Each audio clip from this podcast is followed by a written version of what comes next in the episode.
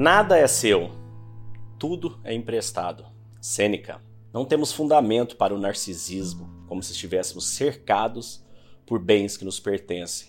Eles nos foram emprestados. Podemos usá-los e desfrutar deles, mas aquele que distribuiu tais ofertas decide por quanto tempo seremos arrendatários delas. Nosso dever é manter de prontidão as ofertas que nos foram concedidas por tempo indeterminado e devolvê-los quando solicitados, sem reclamar. É um devedor lamentável aquele que abusa de seu credor. Sêneca. Interessante essa frase, né, de do, dos homens mais ricos do seu tempo, dizer que tudo era emprestado.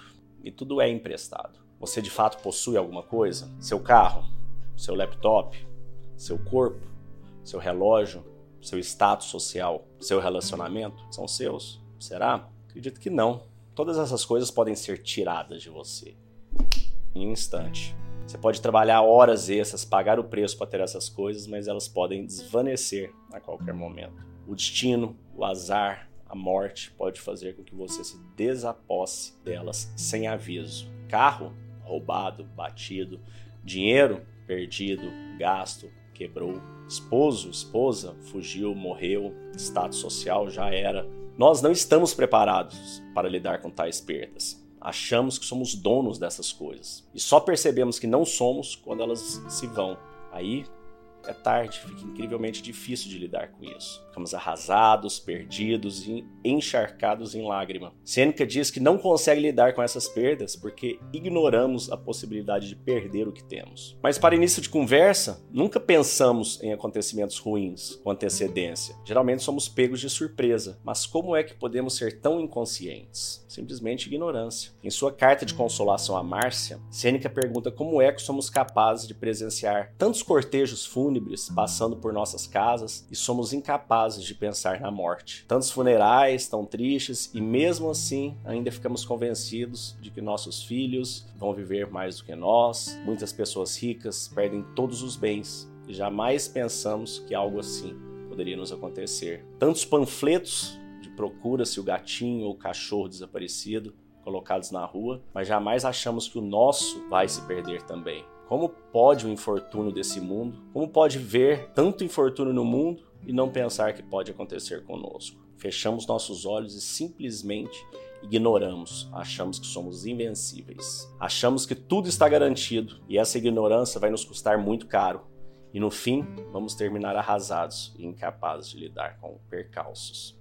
E é por isso que Sêneca aconselha a pensar em tudo nesse mundo como um empréstimo da natureza, de Deus. Você não é dono de nada. Tudo que você pensa possuir lhe foi emprestado temporariamente. Não é um ativo, é algo que você vai ter devolver assim que o credor a quiser de volta. Como Sêneca diz, é um devedor lamentável aquele que abusa do seu credor. Epiteto tem uma frase muito bacana que ele diz: use todas as coisas que você tem com felicidade, com paz, com tranquilidade, com amor, com gratidão, enquanto você as tem. E assim que não as tiver mais, deixe que se vá com o coração aberto e feliz e grato por tudo que você pôde usufruir daquilo.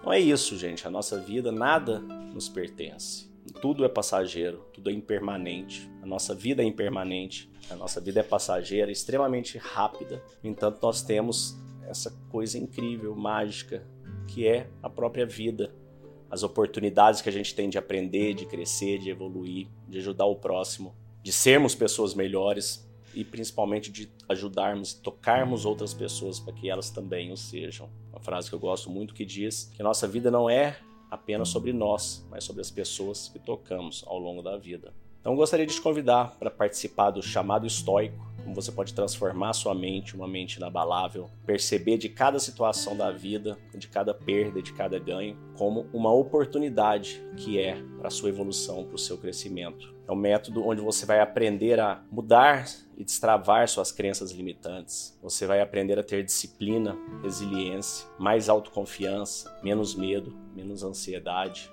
vai aprender a meditar, a mergulhar para dentro de si e implantar uma nova versão, um novo setup, uma nova programação mental que vai te permitir alcançar a felicidade, a tranquilidade, a paz e o sucesso que você tanto almeja. Então, Te convido a vir para o chamado estoico. Você ainda poderá assistir todo o conteúdo, ver tudo. Caso não ache incrível, você tem a garantia inabalável. Você pode reembolsar todo o seu valor investido se não achar fantástico e se não quiser participar na continuidade da comunidade conosco. Eu te convido a vir participar e desejo um dia de abundância e paz. Fique com Deus. Gostaria de agradecer a oportunidade de ter partilhado esse curso com vocês, esse curso das sete lentes que foi estruturado de uma maneira bem bacana, onde pudemos voltar para dentro de nós mesmos, refletir sobre as nossas ações, sobre os nossos sentimentos e através das ferramentas que foram propostas para a gente tentar mudança de hábitos, um desenvolvimento interior, um crescimento. Agradecer também aos amigos pela partilha, por todo o conhecimento trocado entre a gente. Parabéns, Léo, pelo trabalho e nos vemos aí nas próximas imersões. Valeu, galera. Abraço a todos.